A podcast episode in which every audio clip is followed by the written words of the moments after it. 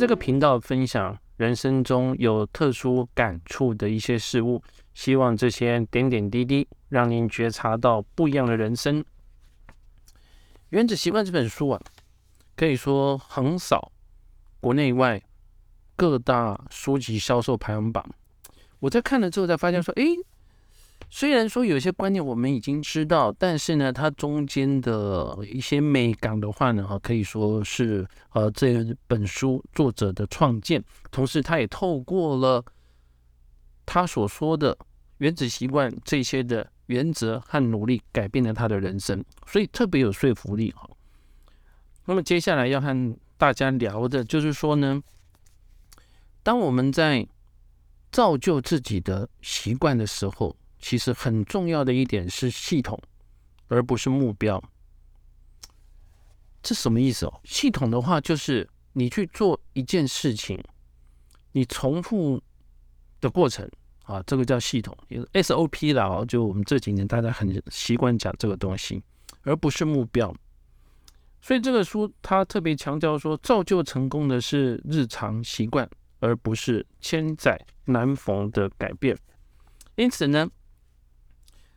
他列了正面的复利效应跟负面的复利效应，这个所提到的就是，哦，如果不断的出现一些正面的习惯，你会有什么样的结果？好，举例来讲，如果你的生产力用复利来做计算，哇，那就有很多的大脑的空间、时间可以去关注其他的领域。如果你吸收新的知识，终身学习，你的知识用复利的计算，就可以用不同的观点去看待旧的事情。你的人际关系如果用复利计算，越帮助别人，别人就越帮助你。每一次互动更加良善，随着时间过去，就会变成宽广而强韧的人际网络。所以，生产力、知识、人际关系，好，这三点的话，他举的例子。那负面的是什么呢？哎，这个很常见，我看了觉得蛮有道理。压力以复利计算，比如说塞车的时候你会很焦虑；比如说，如果是你是父母的话，哦，你的小孩子每次考试可能都是你焦虑。另外呢，在家里又有开销又有收入，有时候为了买房子啊还要背贷款，这也会造成焦虑。身体的健康也会焦虑，各位，你把这些东西加在一起哦，这种负面的压力就会越来越大。再者的话呢，像负面的想法，比如说认为自己没有价值，比如说认为自己比别人笨，比如说认为自己比别人丑，看久了之后，就会慢慢的改变了心中的想法。看很多事情都觉得说，哎，别人爱生气、不公平或自私，但但是其实因为自己已经养成了哦，从这些角度的话呢，去解释事情。如果是愤怒，以复利计算，就会产生什么暴动、抗争。一小小的事情的话，慢慢的累积，最后就会变成导火线，愤怒就会一发不可收拾。所以负面的复利效应，比如说压力。比如说负面想法，比如说愤怒，哈，这些都是好。这样我们了解了哈。那最重要就是什么呢？让自己的正面的效应能够产生复利计算，然后让自己的负面的想法不要产生复利计算，这样你就会慢慢的往成功的路上去走了。我我觉得记者，呃，这个作者哈，在这里有个创建呢。他说：“我们在培养习惯的过程里面呢，很容易产生一个叫做潜伏之力的停滞期。所以他举了一个例子来讲，是什么意思呢？如果你桌上放一个冰块，那房间冷嘛，哈，所以甚至于土气都会哈白气，哈。接着呢，房间开始慢慢的增温。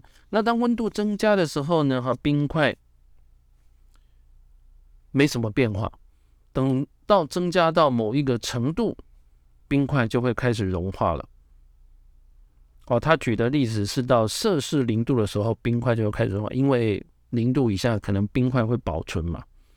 但是那是因为在那个时间点发生的事情吗？其实不是，是你的房间温度慢慢的上升。好，换言之呢，呃，在事情进行的过程里面呢，就会进就会进入了一个停滞期，看起来好像没什么改变啊。那但是呢，这个改变它会慢慢的发生，好，所以它不是一瞬间的发生。因此，他举了一个例子，有一位呃社会改革家雅各里斯所说的话，他说：“当一切努力看似无用，我会去看石匠敲打石头。诶，这个石匠可能敲一百下哦，石头上面都没有裂缝。”但是在第一百零一下的时候，石头裂成两半。然后我了解到，把石头劈成两半的不是最后那一下，而是先前的每一次敲击。好，那这个就讲得很清楚了。我们很多事情的话呢，哈，你开始做，甚至做了一段时间，都觉得没什么效果，但是它会慢慢的累积，那最后的话会呈现出来，哈。因此，这个呃作者的话呢，好，呃，他就开始进入到说，他特别强调一点，别管目标，专注在系统就好。好，那再一次强调，举举例来讲，他说呢，如果你是教练的话，你的目标是拿下冠军，你的系统就是你如何招募球员，然后呢，队上的助理教练你怎么管理他们，你怎么带大家练球，这样我想就很清楚了哈。比如说，呃。我们在考试，你的目标是拿下第一名，但是要做的事情是什么？课前要预习，上课认真听，课后要预习，同时多做模拟考卷。好，我想这样大家都很清楚了。好，那为什么要这样做呢？因为哦，他发现说很多的人哈，或者是书都强调就是说呢，好，你专注一件事情，然后你想象它。好，你把它放在脑海里面，重复、重复、重复、重复，有一天你就发现你离那个成功越来越近，那就是你的目标嘛。但是作者他强调的是说呢，反而是你在达成这个目标之前，你要做的事情是非常重要。为什么？好，所以他底下他讲了四个问题。第一个，同样一件事情有人赢，比如说我们讲说刚刚举的例子，每个人都想考第一名。好了，那到底最后谁考到第一名？那是因为你的目标是第一名吗？不是的，各位，那个考第二名的也想考第一名啊，甚至有考最后一名的也想考第一名啊。所以重点不是你的目标是不是第一名，重点是你努力的过程。所以这个作者就举的例子，每个奥运选手都想要拿金牌，每个候选人都希望他选上。所以重点不是在目标，成功的人跟失败人。都有同样的目标，但是有人成功，有人失败，所以如何的去做，也就是你的系统是重点哈。那第二的话呢，我觉得这点讲的就更深入。他说有的时候呢，你达成了目标，但是你只是做了短期的改变。举例来讲，我房间很乱，好，我的目标就是要清理房间，然后你发愤图强之后，噼里啪啦啊，花了一整天的时间把房间清理干净，达成目标的很开心，对不对？但是，如果你生活的习惯、做事情的习惯没有改变的时候，我们不用猜都知道，一个礼拜之后，你又开始想说，我什么时候开始要来清理房间？因为你你的生活的步调、你做事情的习惯没有改变，所以房间是乱的。所以你如果把你的重点放在把房间清理干净这种目标，各位，那你永远。是一直在做这件事情，你的人生不会改变。好，好，第三，有些目标会限制了你的快乐，这什么意思呢？因为我们常常会想说，哈，如果我我做到这件事情，我拿到第一名，我就会很快乐，对不对？好，我我拿到冠军，我就会很快乐。但是它就会产生一件事情了，你达成的话，你就可能放松。另外呢？如果没有达成，你就很失望。但是事实上面，我们心里想的目标，像我们刚刚讲的第一名了、冠军啊，好，或者是赚大钱了，真实的人生呢，并不可能跟刚开始起步的预期一模一样的。所以，如果说你一定要有目标，你才会快乐的话，那其实那个在你失败了就会很痛苦，而且你达成了目标之后，你放松，但是你下一个目标你就不一定达得成了。所以应该要把重点放在过程，也就是这里所讲的系统，也就是刚刚我跟大家讲的 SOP。你怎么样重复这件事情，然后让自己做了更好的事情，让自己变变成更好的人？重点在这里。好，第四个就是说，目标跟长期的进步呢，会互相矛盾。所以举个例子来讲，很多去赛跑的人，连续很努力好几个月啊，比如说最近台湾很流行跑马拉松，哇，很多很多人就很努力的去练习哦。那等等真正参加马拉松之后，冲过终点线啊，我完成了，打卡拍照上传 FB IG，哇，很多人棒鼓掌，你太厉害了，真的是勇士。然后就休息，就停止训练，比赛结束，激励就结束，因为你的目标达成了。但是，那你参加这个比赛的意义是为了什么？你可能是为了更健康的人生哦，或者是可能要让自己养成运动的习惯。所以，如果你达成目目，你把重点放在目标，但是你并没有达成长期你会进步这件事情，所以作者才建议啊，我们对过程投入，这样子你才会进步啊哦，就一再的强调聚焦在系统。好，我觉得他这个想法非常好哦，同时也是我们自己人生呢常常想到的事情。以以投资来讲，我也会希望说，哇，我这一次买到一档股票，如果那个股票很会涨的话，那这样不就很开心吗？所以你就一直在做这件事情。但是它就会产生我刚刚所讲到的里面的一些矛盾，比如说你买到了之后，就解决了。你财富管理的问题吗？你的资产就已经达到了让你不用再烦恼吗？只有当股票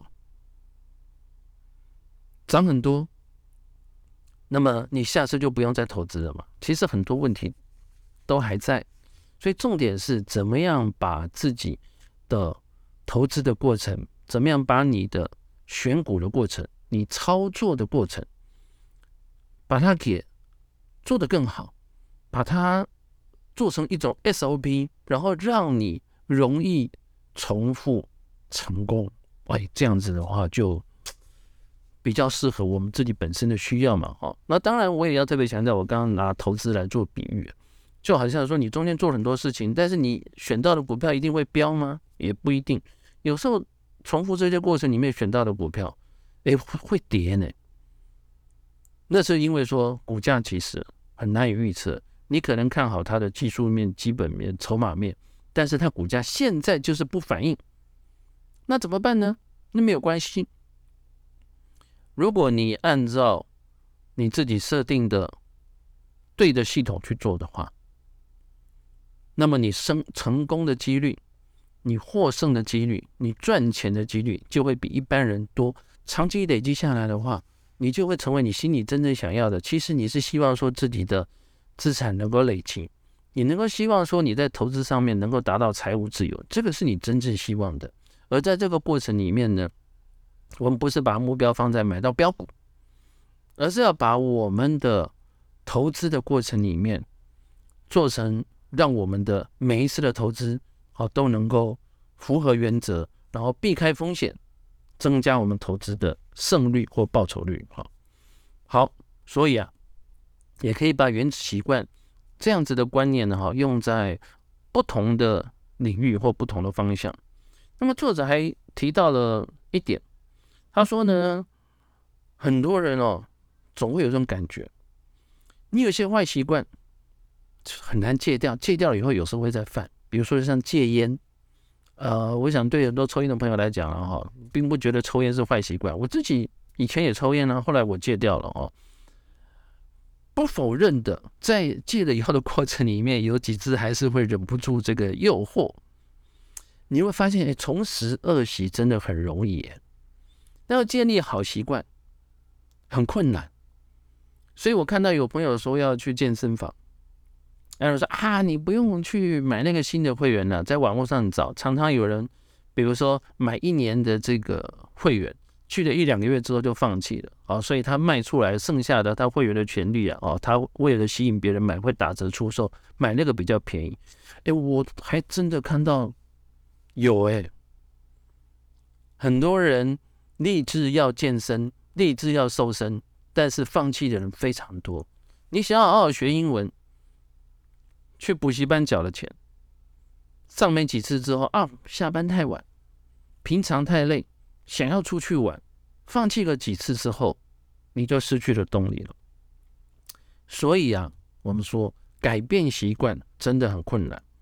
但有两个原因哦，这个书里面提说，第一个我们改变的东西不对，第二个我们改变习惯的方法不对啊，所以他在这个章节呢，哈，他就讨论了。改变的东西不对是什么意思呢？哈，这就是我在下一次啊要跟大家分享的。我们改变东西呢，第一个是改变结果，第二个是改变过程，但是第三个的话叫改变身份认同。而改变习惯最有效的方法就是改变身份认同。换言之，就是结果、过程、身份认同啊，特别是身份认同的话非常重要。为什么重要？哎，我们可以想一想。那这也是呢，哈，在下一次的节目里面要和大家分享的，希望今天和大家聊《原子习惯》这本书，跟我自己亲身经历的过程，好，对各位朋友来讲有所帮助。也希望您开始改掉你的坏习惯，建立你的好习惯，变成一个更好的人。谢谢您的收听，请记得对我们的节目订阅并评五颗星。祝您健康平安，我们下次再会。